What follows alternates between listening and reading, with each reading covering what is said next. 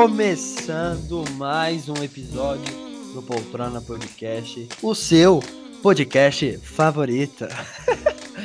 Estou aqui com os meus irmãos lindos e maravilhosos. Lineker de Oliveira tá aqui. Salve, salve pessoal! E quem tá com a gente também é a Raquel Alonso. Hello, pessoal. E eu, o apresentador mais lindo e mais belo do Brasil. É verdade. Lucas. Oliveira.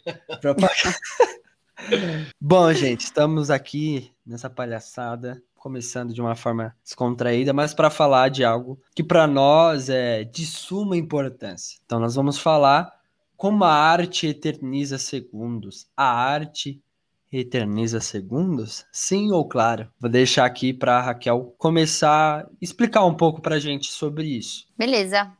Para a gente dizer que a arte eterniza segundos, a gente tem que entender como que a arte faz isso. Como que a arte é capaz de eternizar segundos? Já parou para pensar? Vocês já pararam para pensar sobre isso?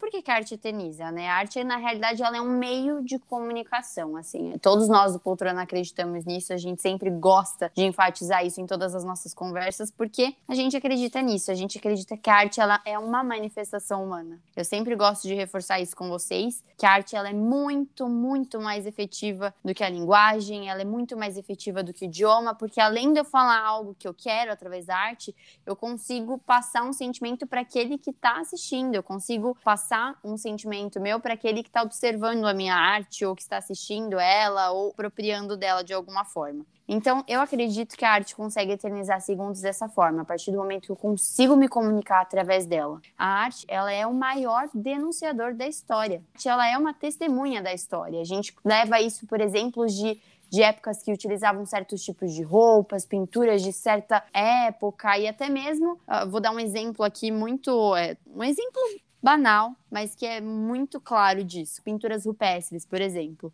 Aqui a gente consegue eternizar uma época que eu e você jamais teremos contato. É uma época que a gente nunca vai poder visitar, mas ela está eternizada entre nós e a gente sabe como foi aquele período exatamente por conta desse tipo de arte. Sim, concordo total com isso. Algo muito louco que você falou é da manifestação humana, né? E o que essa manifestação carrega. E eu vejo que isso é muito presente na arte, justamente pelo fato de ela nos dar a possibilidade de expressar aquilo que está dentro de nós, seja sentimento, seja ideia, seja desejos, ou seja lá o que for que a gente queira transmitir naquele momento. A arte ela possui meios diferentes, né? A música, a dança, a fotografia, a pintura, o desenho e todas as outras, todos os outros tipos de arte também. O quanto de capacidade que ela nos dá para poder expressar tudo isso. Isso é muito incrível e eu acredito que esse seja um dos caminhos que gera essa possibilidade, que gera essa razão por eternizar algo dentro de nós, por carregar uma bagagem de sentimento, por carregar algo que antes mesmo de se tornar externo, é, ele esteve enraizado dentro de nós, ele foi pessoal, ele foi particular.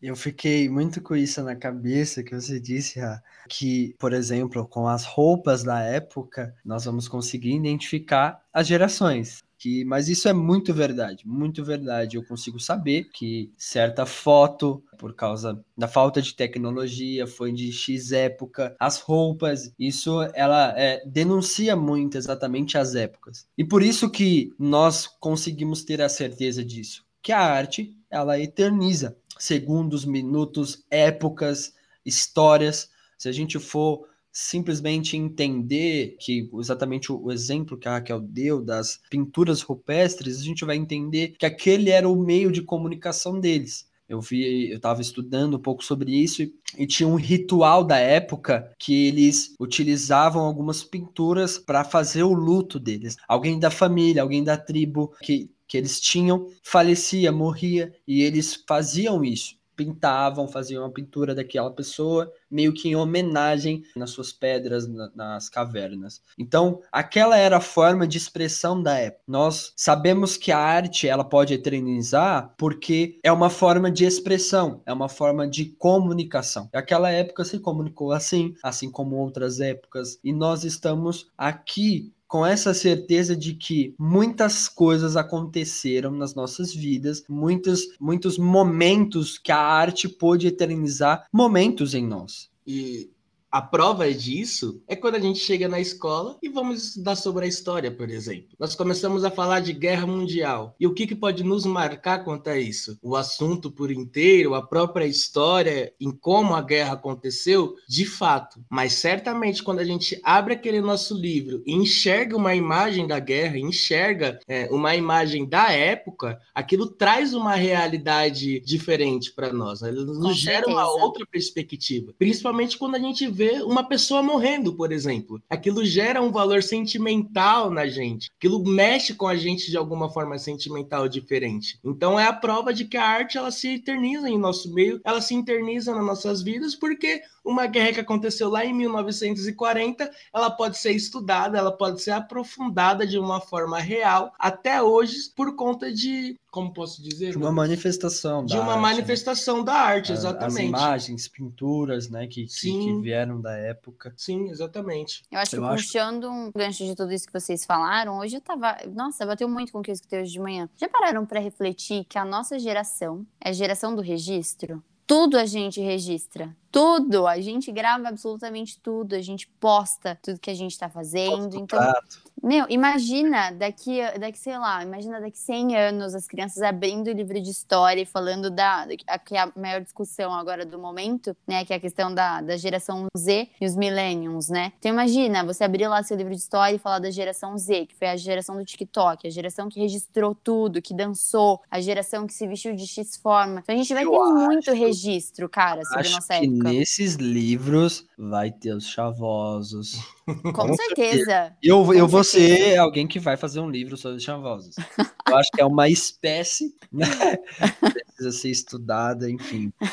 Nós, sem dúvidas, vai poder pelo menos falar assim, filho, eu estive vivo na época da pandemia. Exato. Sobrevivendo. Sobrevivendo. É eu sobrevivi.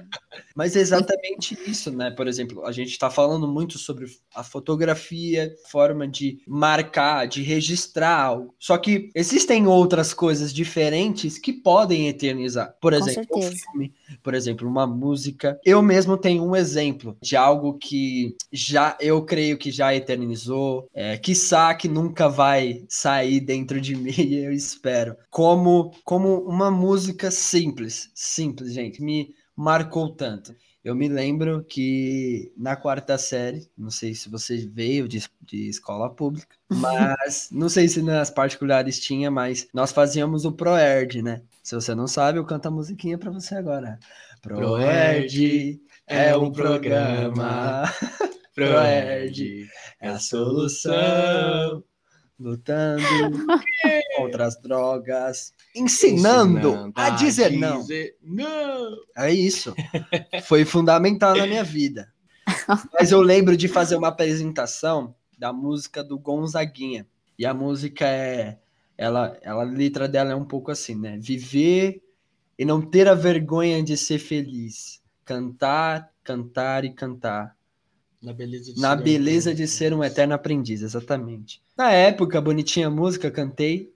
E depois eu fui ouvir de mais velho. E eu comecei a me identificar tanto com aquela música. Tanto, eu lembrava daquele momento, quando criança. Mas eu, eu, eu lembro de uma fase, de uma, uma fase da minha vida que tava dando tudo, tudo errado. Tudo mal. Parecia que eu que tudo que eu fazia dava errado. Sabe quando você tá andando assim, bate o dedinho do pé. Ai, Cara, você quebra a jarra favorita da sua mãe. Cara, acontece tudo. Tava assim, eu tava assim. Eu lembro de escutar essa música e falar, é, independente, eu dei exemplos banais, toscos, mas aconteciam muitas coisas, familiar, relacionamentos, enfim. E quando eu pude simplesmente ouvir essa música e, e entender pela letra, caraca, é viver e viver viver feliz. E eu fiquei com isso marcado na minha vida, né? De lembrar daquele momento e uma música simples, uma música que tem uma letra incrível, conseguiu de alguma forma trazer algo para mim, me comunicar algo de que nem só é sofrimento, nem só é tristeza.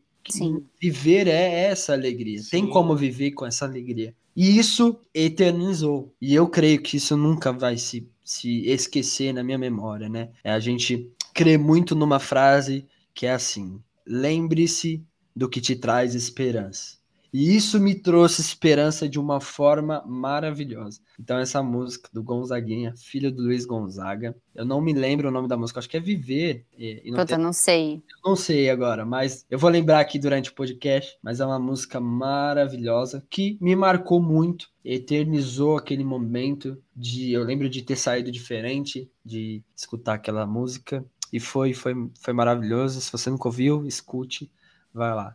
E vocês, vocês têm exemplos de, de momentos né, que a própria arte proporcionou isso para vocês? Sim, eu tenho. Eu separei alguns exemplos. Hoje eu vou trazer um pouco inusitado, porque eu sei que tá todo mundo esperando que eu fale de um exemplo logo de cara, mas eu não vou falar sobre ele no momento. Eu vou falar daqui a pouquinho. O exemplo que eu vou trazer hoje para vocês é um documentário chamado Lumière, A Aventura Começa. Esse documentário se passa lá por volta de 1895 e nada mais é que os nossos queridos, nossos queridos, perdão, irmãos Lumière, que foram os inventores aí da cinematografia, a minha arte que eu mais amo, minha arte favorita. É, eu trouxe esse documentário para quem quiser assistir, eu acredito que tem no Telecine, né? E ele conta a história desses dois irmãos aí que eram, meu, visionários para época, se você for parar para pensar. A, a, o documentário ele até cita, eu anotei para falar com vocês aqui, que ele fala assim, né? Antes da cinematografia, existiam muitas máquinas estranhas que tentavam registrar o tempo, que tentavam aí eternizar os segundos. E depois da cinematografia não houve nenhuma, não, te, não houve nenhuma outra máquina, se você for parar para pensar. E ele conta a história de como em 17 metros de película, em 35 milímetros de largura, a gente conseguiu eternizar 50 segundos. Eles falam, é uma eternidade que dura até hoje. Então busquem lá os primeiros filmes dos irmãos Lumière que vocês vão ficar encantados. Tem até uma frase do Martin Scorsese que ele fala aqui, que é algo que a gente tem que guardar para a história, assim, né? Que é algo que é, é que é um para nós mesmos, assim, olharmos e sempre lembrarmos daquilo sendo como algo visionário. E eu acredito que a Skype pode fazer, né? Nesse documentário ele mostra exatamente isso, como a invenção do cinema eternizou segundos, então eu achei esse é um exemplo hiper claro sobre isso, assistam esse documentário, vale a pena, ele é super curtinho, é, e eu tô aqui falando do cinema porque é minha arte favorita, mas eu acredito piamente que todas as artes conseguem fazer isso, né? A arte, ela, foi o que a gente falou, só reforçando, ela é um meio de comunicação, ela é um meio de comunicação de um povo, ela é a documentação de uma época, ela é a documentação de uma cultura, então esse documentário representa muito isso, se eu não estou enganada, é passado passado na França. É maravilhoso assistir isso, gente. Você vê as pessoas, você vê as roupas. Para quem é fã de história, esse documentário tem que estar tá na sua lista de assistidos. É muito bom. Foi daí, né, que surgiu o, o nome desse podcast.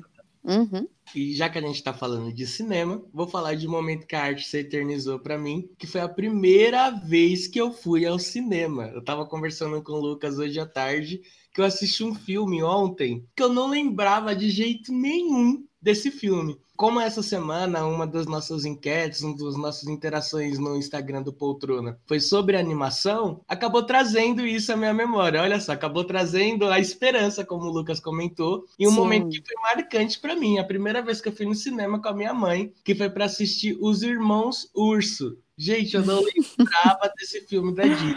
E ele é tão antigo que eu coloquei aqui na televisão para poder assistir e ele nem pegava a tela toda, porque Nossa. aumentasse um pouco mais a resolução ficava ruim. E é um filme lá de 2003. E foi um filme que eu, eu falei pro Lu assim, irmão, eu nem lembrava da história, mas eu só lembrava que foi a primeira vez que eu entrei no cinema, comi aquela pipoquinha e fiquei, meu Deus do céu, que tela que gigante. sensação boa.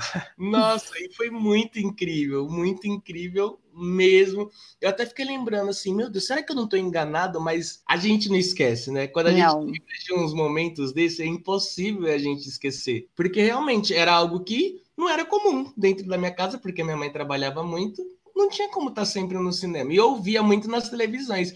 É tipo quando você vê na televisão um celular Blaster e talvez futuramente você tenha a oportunidade de ter aquele celular na sua mão. E aí você fica, meu Deus do céu, eu consegui. E foi isso que aconteceu comigo. Eu nunca tinha ido ao cinema e quando criança eu tive a primeira oportunidade de ir ao cinema para assistir Os Irmãos Urso. E aí é um, um filme de animação da Disney, que é um filme espetacular, com música, com muita alegria, com seus momentos de dores, mas que traz uma mensagem pra gente, uma mensagem que quando é criança você enxerga literalmente de uma outra maneira, né? E aí, quando você assiste filme depois de grande, você consegue entender aquela mensagem de uma forma que talvez os produtores quiseram passar? Não sei. Mas é isso que a arte também nos dá a oportunidade, né? De cada um poder ver, sentir e interpretar da maneira que, que mais caber contigo. É isso mesmo. Saiu, saiu do autor, ela toma N formas. Tem uma frase, eu não sei de quem é, mas que a partir do momento que a arte saiu de você e você colocou ela para fora e você expôs Já aquilo já não é mais sua. Cada um recebe de uma forma e ela, ela se renova para cada pessoa. Isso é maravilhoso. Já que vocês estão falando tanto de filme, eu não posso deixar de falar também, né? Eu sou apaixonado por filmes que estudam o personagem, que vão vão profundamente no personagem, principalmente de personagens que vão ao seu ápice de loucura. E como eu sei que nós falaremos desse diretor aqui por meio da Raquel, eu vou falar de um filme que me marcou muito de, do Damien Chazelle, que é o Whiplash. Nossa, eu sabia. Da perfeição. Meu Deus, que filme. Que filme, que filme, que filme. Eu não quero dar detalhes desse filme porque eu quero que todo ser humano possível assista esse filme. Eu não consigo explicar de como eu fiquei. Não consigo, gente. Não consigo. Porque como por que, que eu gosto do estudo de um personagem, né? Porque eu consigo de alguma forma me ver, ver algo, poder identificar até mesmo onde eu posso melhorar. Eu tenho diversas paixões, assim como o personagem, que ele está em busca da perfeição, como o próprio nome diz. E o filme ele vai tomando um caminho muito, muito que você já sabe o que, que vai acontecer. Bem maluco. Você, você já sabe que vai dar, talvez não dê bom, enfim.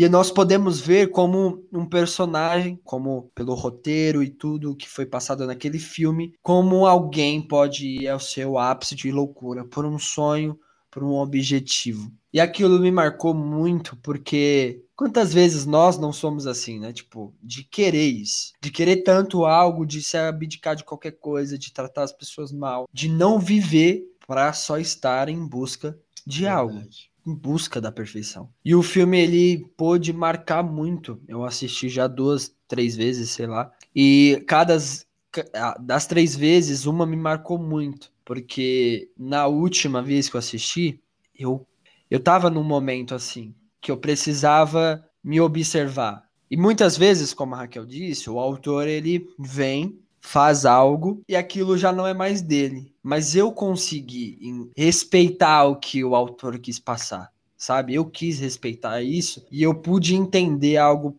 que mudou a minha vida, mudou a minha vida, que é como nós, em busca de algo, podemos ir à loucura. Sim, eu repeti isso aqui já. Mas isso é algo muito sério. Muito sério, muito sério. E nós podemos ver no filme. O filme é incrível, o roteiro é incrível, mas como nós conseguimos perceber uma família destruída, amigos que se perderam, tudo por causa de uma busca. E eu não tô aqui para ditar para vocês o que você deve fazer, nada disso. Eu só nós só queremos falar das nossas experiências, de como nós observamos algo e aquilo nos tocou. E me tocou muito de entender que eu preciso tomar cuidado com a minha busca sobre algo. Eu sou apaixonado por cinema, por atuação. E muitas vezes eu quis muito isso ao ponto de tipo, tentar mesmo desistir de tudo para focar nisso. Sim. E não é um problema, mas aquilo estava tirando a minha paz, estava me deixando muito ansioso. E o filme retrata muito, muito bem isso, né? Enfim, é um filme incrível. Assistam. Assistam. E resumindo, isso marcou muito, muito, muito mesmo porque eu, eu começo a, a ver alguns pensamentos meus e aí eu lembro, juro pra vocês, eu lembro. Eu lembro de vários filmes com estudos de personagem que vão à loucura, sou apaixonado, apaixonado. E eu começo a lembrar e eu falo, hum, tô indo pelo caminho não tão legal. Enfim, é muito incrível e me marcou demais, demais, demais. Vou trazer aqui o segundo exemplo. Eu, eu, até peço perdão por trazer esse exemplo, que eu vou trazer bastante nos próximos episódios, mas é algo ah, que eu amo. Para. La La Land? Eu não. amo. Não, que isso? Não é não. Tá? Não? Não. Brincadeira, é sim. Mas, na verdade, ó, ele tá no combo, tá? Porque, na realidade, o segundo exemplo que eu quis trazer para vocês hoje são musicais, tá? Então, vamos, vamos gerar, vamos ser um pouquinho mais amplo nesse segundo exemplo sobre a arte eternizar um momento. E uma forma que a arte consegue eternizar em mim diversas situações através de musicais. Eu acredito demais, demais que a combinação da atuação com a música é a melhor de todas. É melhor que arroz com feijão, é melhor, melhor que açaí com com leite condensado. Meu Deus! Meu, é, é isso, gente. atuação com música é profundo demais, é muito aguçado. É, eu sei que é um tabu, eu acho que no Brasil a gente não tem tanto a cultura do musical, eu acredito que é algo muito mais assim, voltado para para América do Norte. Então, assim, todo mundo que eu converso geralmente tem uma resistência muito grande para falar de musical. Eu fico muito triste por isso, porque é meu gênero favorito no cinema. Então, assim, eu fico bem decepcionada. Mas é uma forma de se expressar ali no cinema que, que é maravilhoso, assim. Eu acho que o seu, o seu sentimento fica extremamente aguçado. A questão da atuação que já te promove uma emoção, você já se identifica na tela, você consegue se ver ali. E ainda a música encaixar com isso, eu acho que vai para outro nível do sentimento ali. Parece que você consegue tocar, parece que o cinema se torna tangível quando eu tô assistindo um musical, sabe? Eu sei que tá na tela, mas para mim é como se eu pudesse tocar aquilo. É, é, maravilhoso. Eu amo, eu amo musical. E eu trouxe dois exemplos de musicais para vocês hoje, que é La La Land e Os Miseráveis. Ah, nossa, eu achei, eu achei que você poderia trazer três, então, e poderia falar do show. Porque quando você Sim. musical, musical, musical, musical, eu já fiquei aqui assim, ai meu Deus, eu quero assistir de novo. É muito bom, mas eu, vou trazer esses dois, e aí a gente vai dando uma palhinha desses outros musicais conforme for fazendo outros episódios. Eu trouxe La La Land aqui, é uma indicação que eu quero que todos assistam, ah, mesmo que é você tenha resistência. Ano não assistiu La La Land. Existe, existe, amigo. Eu já convivi com pessoas que é, se recusavam a assistir. eu já Juro. que foi bom. É, é, tipo assim, como se fosse um super crime você não ter assistido mas La La é? É mas um saiba que pra Racal, é. Não, pra nós. É um crime. E assim, eu já forcei, já forcei muitas pessoas a assistirem La La Land e pessoas mudarem de opinião quanto ao musical exatamente por conta desse filme. Então, se você tem uma resistência, vá com a mente um pouco aberta. É diferente. É, e por que, que é diferente? Eu, vou, eu nem vou dar spoiler, eu ia mencionar algumas cenas aqui, mas eu nem vou mencionar, nem, nem quero estragar a sua experiência. Mas é um filme que ele mistura exatamente o irreal com o real. E o cinema ele faz isso perfeitamente. Como que consegue um filme trazer algo tão comum, algo tão ordinário com algo tão absurdo, algo que não é possível, tá? Eu vou dar um exemplo de cena e eu não tô dando spoiler aqui, porque se você buscar trailer ou trechinhos no YouTube, você vai encontrar essa cena e eu não vou estragar sua experiência, prometo. Mas tem uma cena dentro do Observatório de Los Angeles, que eles estão ali conversando, se conhecendo, e do nada, do nada, no meio da exposição, eles começam a voar. É muito bom. No meio do universo, mas eles estão no observatório. Abraço, Beijão, Ryan. Ryan, Emma, Damien Chazelle. Um dia eu vou conversar com vocês sobre esse filme e a gente vai bater um longo papo sobre.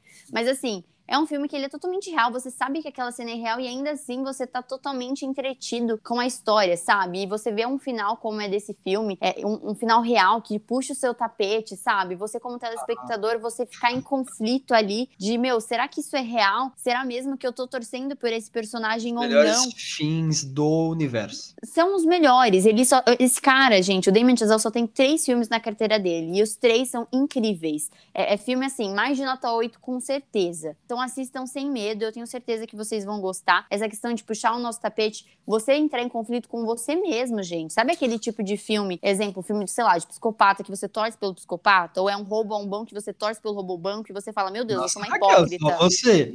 Não. Misericórdia, eu vai, não faço vai, isso. Vai dizer que não assistiu Oito Mulheres no Segredo e não torceu ali pela Sandra ah, Bullock. Mas não tem como, né? É como isso que eu quero dizer. É, é, impossível, gente. Mas assim, é isso que eu quero dizer. O cinema promove esse conflito dentro da gente. E no final você fica nessa loucura de, putz, pra que, que eu tô torcendo? Eu tô torcendo pelo final que eu esperava que eu iria torcer e agora eu não tô torcendo mais é incrível, assim, você entra num conflito que você vai de céu a inferno no final desse filme. É maravilhoso. Assistam. Quero trazer outro também, que é Os Miseráveis, que eu não vou mencionar muito. Para quem tem dificuldade com musical, assiste depois que você vê La La Land. Depois que você se encantar um pouquinho mais por esse universo, porque ele é um filme muito mais longo, o passo do filme é um pouco diferente. Respeita, respeita. Eu respeito, eu respeito. Um dia eu vou fazer um remake de Os Miseráveis, eu creio nisso. Com certeza, amigo. Você vai ser ali o... vai ser a pessoa que eu mais vou estar ali, ó, entrelada, passando tudo. ali que não participa da cena, que não faz nada, que só. Entendeu? Você vai estar ali. Amigo, eu que vou te dirigir. Tá. Ah, tá ótimo. Então Perfeito. tá bom. Mas assim, ó, por que, que eu digo isso? Porque se você não curte, talvez vai ser um filme que vai ser um pouquinho mais entediante pra você, mas ele não é nada entediante. Até você acostumar com musical, se você for por uns, por um Miseráveis, assim, é incrível, o teor de cultura é maravilhoso, conta sobre uma época incrível. Pra quem é fã de história, de novo, assista esse filme. Vocês vão gostar bastante. A Anne Hathaway tá sensacional. Gente, é impressionante, assim, eu assisto as cenas e esse filme me encanta toda vez. Aqui em casa eles sempre brigam comigo falando: Meu, não acredito que você tá vendo essa cena de novo. Tô, tô vendo essa cena de novo. Quando eu tô desanimada e eu não sei porquê, eu falo: Meu, por que, que eu tô tomando essa decisão da minha vida? Pra que, que eu quero cinema? Eu vou lá, eu assisto essa cena e eu falo: É pra isso. É isso que eu quero gerar dentro das pessoas. Então, Os Miseráveis também, coloquem na lista e assistam, porque esse sim é um grande exemplo de, de eternizar um segundo da história, né? Porque é realmente baseado num período ali da França. Então, assistam, que também envolve bastante isso. São dois exemplos que, pra mim, eternizam momentos, eternizam segundo, que são os musicais, que é meu gênero favorito. Nossa, você falou. Você, pe- você, você me pegou agora. Agora você acabou com tudo que eu. Eu, eu não sei mais o que fazer. Você falou de dois que, assim, é surreal pra mim. Eu amo, É. amo de paixão. Eu não sou Também. tão, tão, tão, tão fã quanto a Raquel, porque é impossível de La La Land. É impossível você ser tão fã quanto ela. Eu acho que nem o Damien Chazelle é tão fã quanto a Raquel. Ele, eu acho que ele fica em segundo lugar, tipo assim, de fã do filme. Juro pra você.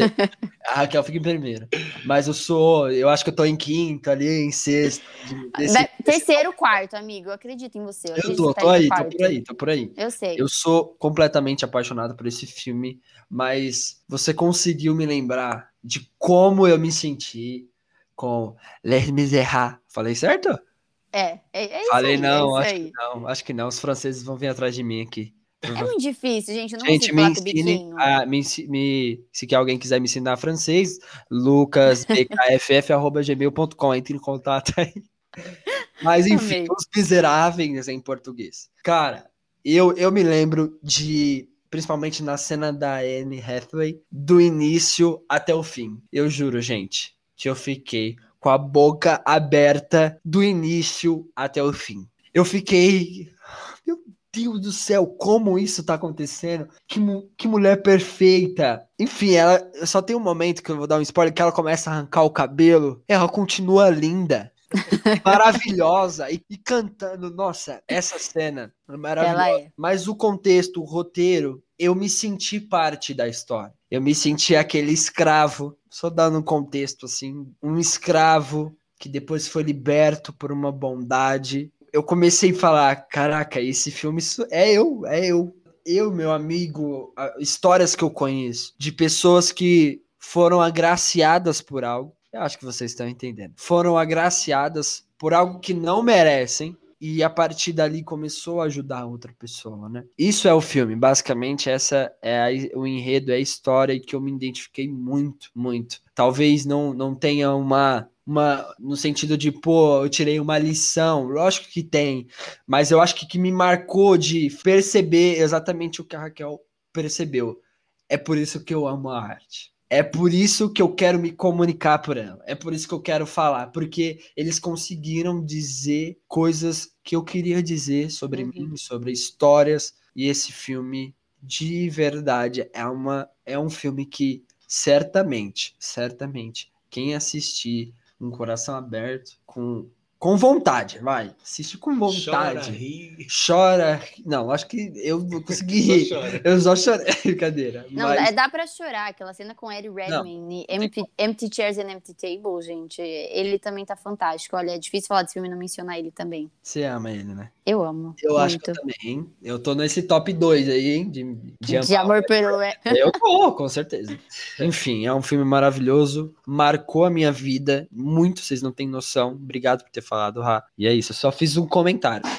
Bom, pessoal, depois de tanto falar de filmes, eu acho que a gente pode finalizar o episódio por aqui, porque eu preciso assistir alguns filmes, tá bom? Tô mais empolgado para assistir aquilo que a gente já assistiu, de tão bom que é, porque meu Deus do céu. Mas agora eu vou sair um pouco do gancho do exemplo referente a cinema. Vou trazer um outro exemplo que me marcou, que foi algo que a gente já comentou, que é referente às imagens. É, eu comentei no primeiro episódio com a gente que eu tive um contato com a arte por meio de momentos que a minha avó compartilhava comigo sobre a minha mãe que tinha uma carreira aí de bailarina antes de me ter. E tudo isso se eternizou dentro de mim por meio de fotografia, por meio de vídeo, Gente, a minha avó, sabe, eu não sei se vocês já viram isso, mas é, é um negócio que é como se fosse uma cápsula que você só encaixa o seu olho e dentro daquela cápsula tem uma foto. A minha avó tem dessas fotos. Gente. Ah, eu tenho, eu também eu tenho aqui em casa. negócio. Mas é a cápsula... não vou lembrar, gente. Você encaixa o olho e vem a imagem. Ah, e é tudo. É. Tem, tem preto e branco, mas também tem imagem colorida. E a minha avó tinha um Sim. saco cheio daquilo.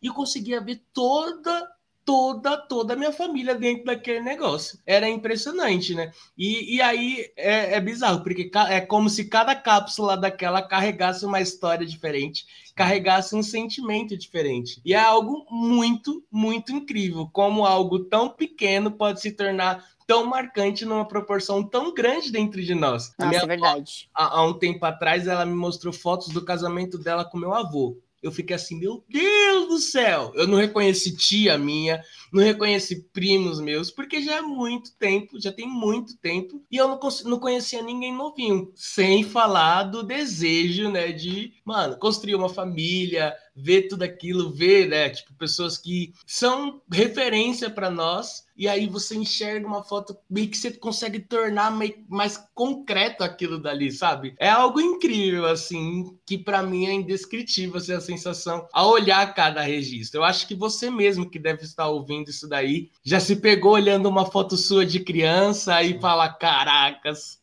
que saudade disso. E, ou até mesmo quando chega no dia 12, né, que é o dia das crianças, que todo mundo coloca no perfil a sua foto de quando era bebê, a sua foto de quando era criança, e vira algo assim sensacional, é algo que traz a memória. Nossos pais, sem dúvidas, amam isso, né? Porque se dependesse deles, a gente vivia pequenininho pro resto da vida. Com certeza. é, é só para poder mostrar mesmo, né? Como algo que talvez esteja ali dentro de um porta-retrato, talvez esteja dentro de uma cápsula, ou talvez esteja impresso num banner, mas que carrega tanta coisa consigo. É, nossa, você começou a falar e eu comecei a lembrar exatamente isso. Eu também, eu também. De, eu tive a mesma experiência. De momentos que eu comecei a ver, sabe? Mas eu, eu, sou, eu sou um viajante. Em, em, outras palavras, como a gente fala na quebrada, eu briso muito. Não, eu briso muito. Eu olho uma pessoa aleatória, assim, eu vejo fotos, eu fico imaginando qual é o contexto, né, mano?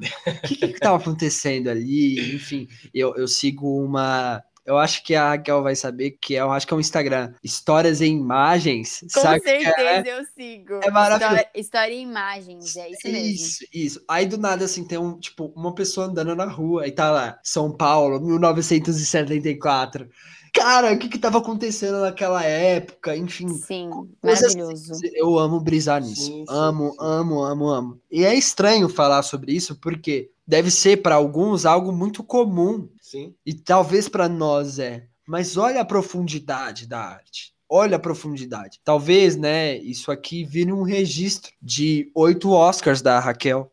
A gente não sabe. Imagina já falei que o seu é primeiro, já falei que o seu é primeiro. Mas Amigo, eu, meu eu... sonho é te dirigir, cara. Meu sonho. O meu vai ser dirigindo você. Tá entendeu? bom. Tá bom, tá bom, a gente faz essa troca. Mas eu, eu acho incrível isso, como a arte está em tudo. Ah, é chato. Mas por que esse povo que ama a arte fala que a arte está em tudo? Porque tá, brother. Tá, irmão. Simplesmente tá. Confia nisso. Tá, procura o que você acha. E eu, eu amo isso. Eu amo como a arte pode causar isso. Indo agora para o meu último exemplo, eu, eu queria ir para outro lugar e tal mas eu fiquei pensando assim, nossa, a gente falou sobre filmes que eu sei que os, os cinéfilos já assistiram esse filme.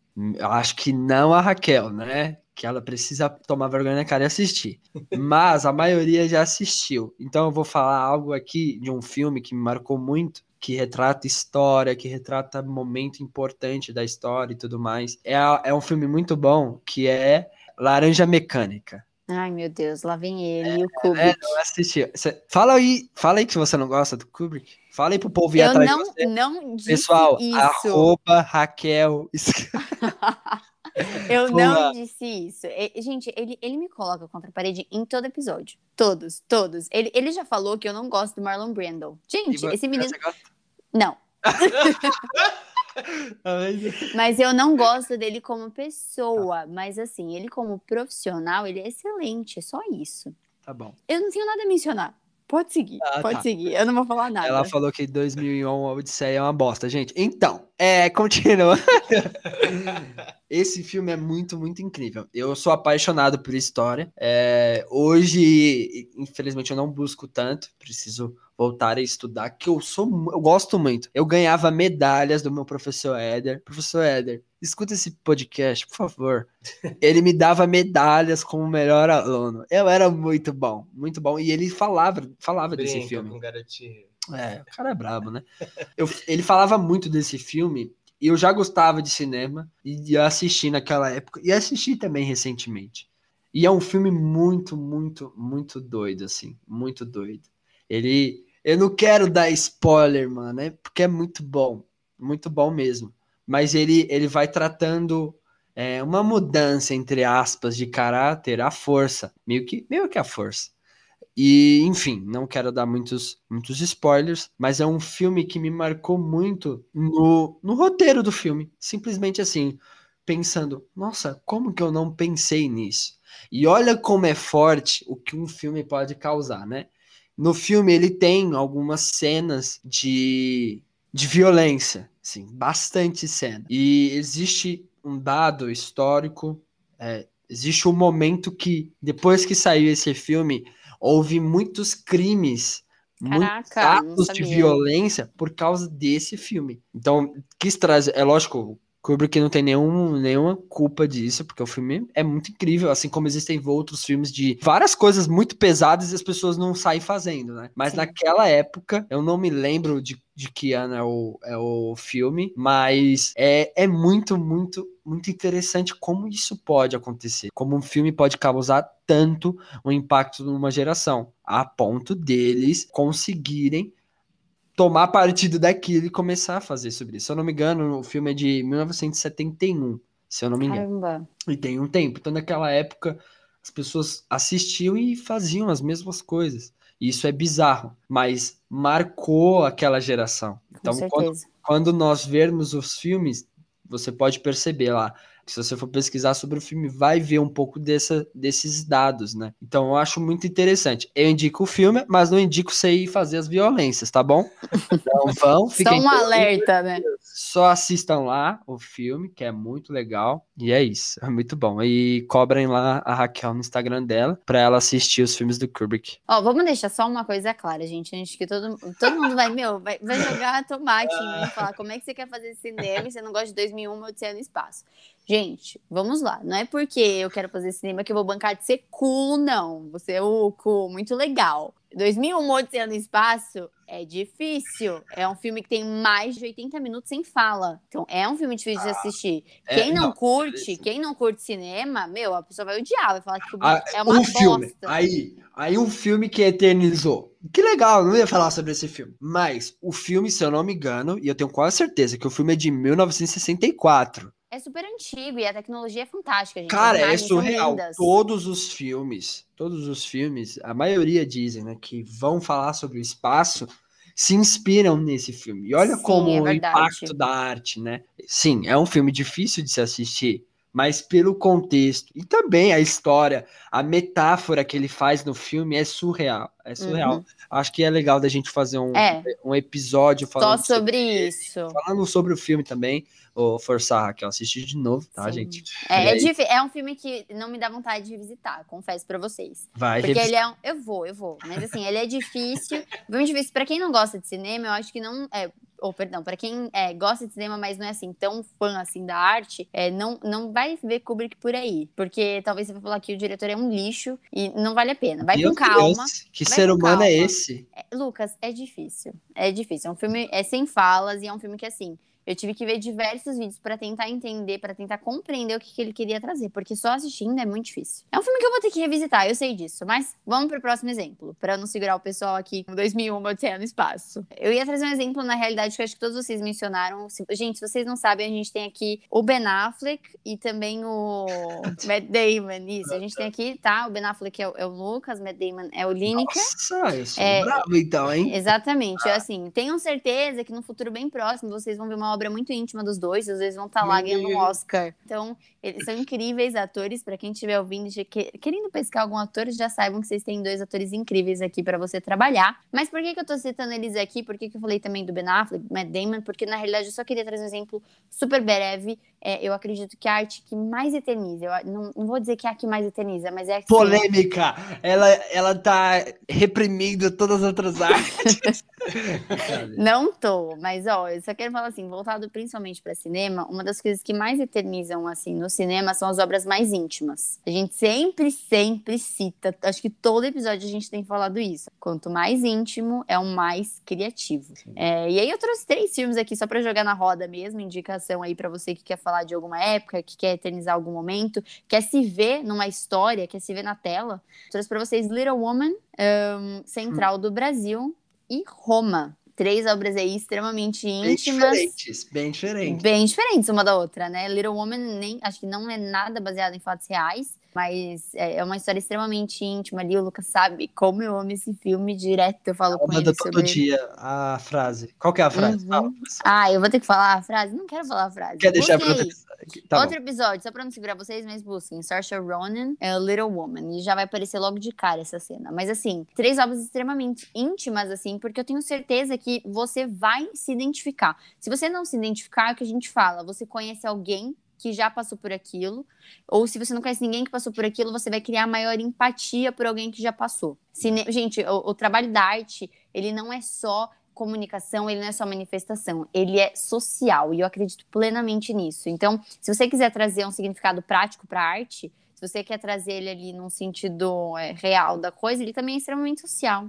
É, a arte é extremamente social, ela cria empatia. Eu, eu acredito plenamente nisso, né? Você se coloca no lugar de alguém, você está é, criando uma, uma conexão com alguém que, tá, que é o autor ali da obra. Então, assistam esses três filmes, sensacional. Um é muito diferente do outro. É, e eu quero que vocês é, comentem com a gente. a gente. Eu acredito que a gente está aqui no podcast já, exatamente para falar com pessoas. Então, eu quero ver muita interação ainda no Instagram, nas redes sociais. É, se vocês estão assistindo esses filmes que a gente está falando, entre em contato com a gente no Instagram e fala, cara, eu assisti esse filme que você falou e foi X experiência. Se você odiou, fala que você odiou. A gente quer ouvir você. Você quer ouvir as pessoas falando que odiou 2001. Eu entendi. Vocês querem. Não, na realidade eu tô com medo. Eu duvido tô... se ela vai suportar alguém falar. Eu é não isso aí. La La Land. É isso aí. Esse é o meu medo. Por isso que eu falei. Mesmo se você detestou, vai lá e fala. Mas fala aí, Lineker. Eu quero saber o seu exemplo de, de mais artes que te eternizaram. Eu nem ia falar sobre filme, porque a gente já pegou uma bela rema aqui de foi, filme. Falando bastante. de muitas coisas que nos marcou. Mas para mim foi muito difícil aqui de não, não mencionar, porque quando a gente começou a falar de tudo, aí você falou Central do Brasil. Eu falei, eita, deve ser Deus me, me falando assim. Direcionando. Fale, fale. Porque é uma produção nacional, que é o Massacre do Carandiru. Eu não sei se vocês já assistiram Sim. esse filme. Sim. Eu não sei se vocês já ouviram falar mas é incrível, incrível, incrível. Eu... Incrível o pessoal morrendo, é isso que ele tá falando. Não, não. Misericórdia. Não é isso, mas é porque os produtores desse filme conseguiram trazer toda a realidade desse marco histórico. Conseguiram é gerar isso de uma forma tão real que te cativa a ponto de que eu lembro que eu precisei assistir esse filme por um trabalho da escola. Isso no meu terceiro, terceiro ano, do, não, segundo ano de ensino médio. E aí eu lembro que eu comecei a assistir com os fones, né, assistindo pelo computador, assistindo com fone super alto. E aí eu lembro que a minha mãe tocou em mim e me gritou. E eu tava tão penetrado no filme, tão centrado no filme, que ela me gritou e ela tocou em mim e eu já fiz, o que, que é? que foi? Porque, meu, é uma realidade, gente, assim, surreal. É surreal. É é, a realidade do presídio, né? Eu nunca estive em um, mas. Eu fico feliz por isso, irmão. que bom, né? Graças a Deus. Mas diante de tudo que a gente estuda, diante de tudo que a gente vê, a gente vê que não é uma realidade muito comum, uma realidade de algo muito normal.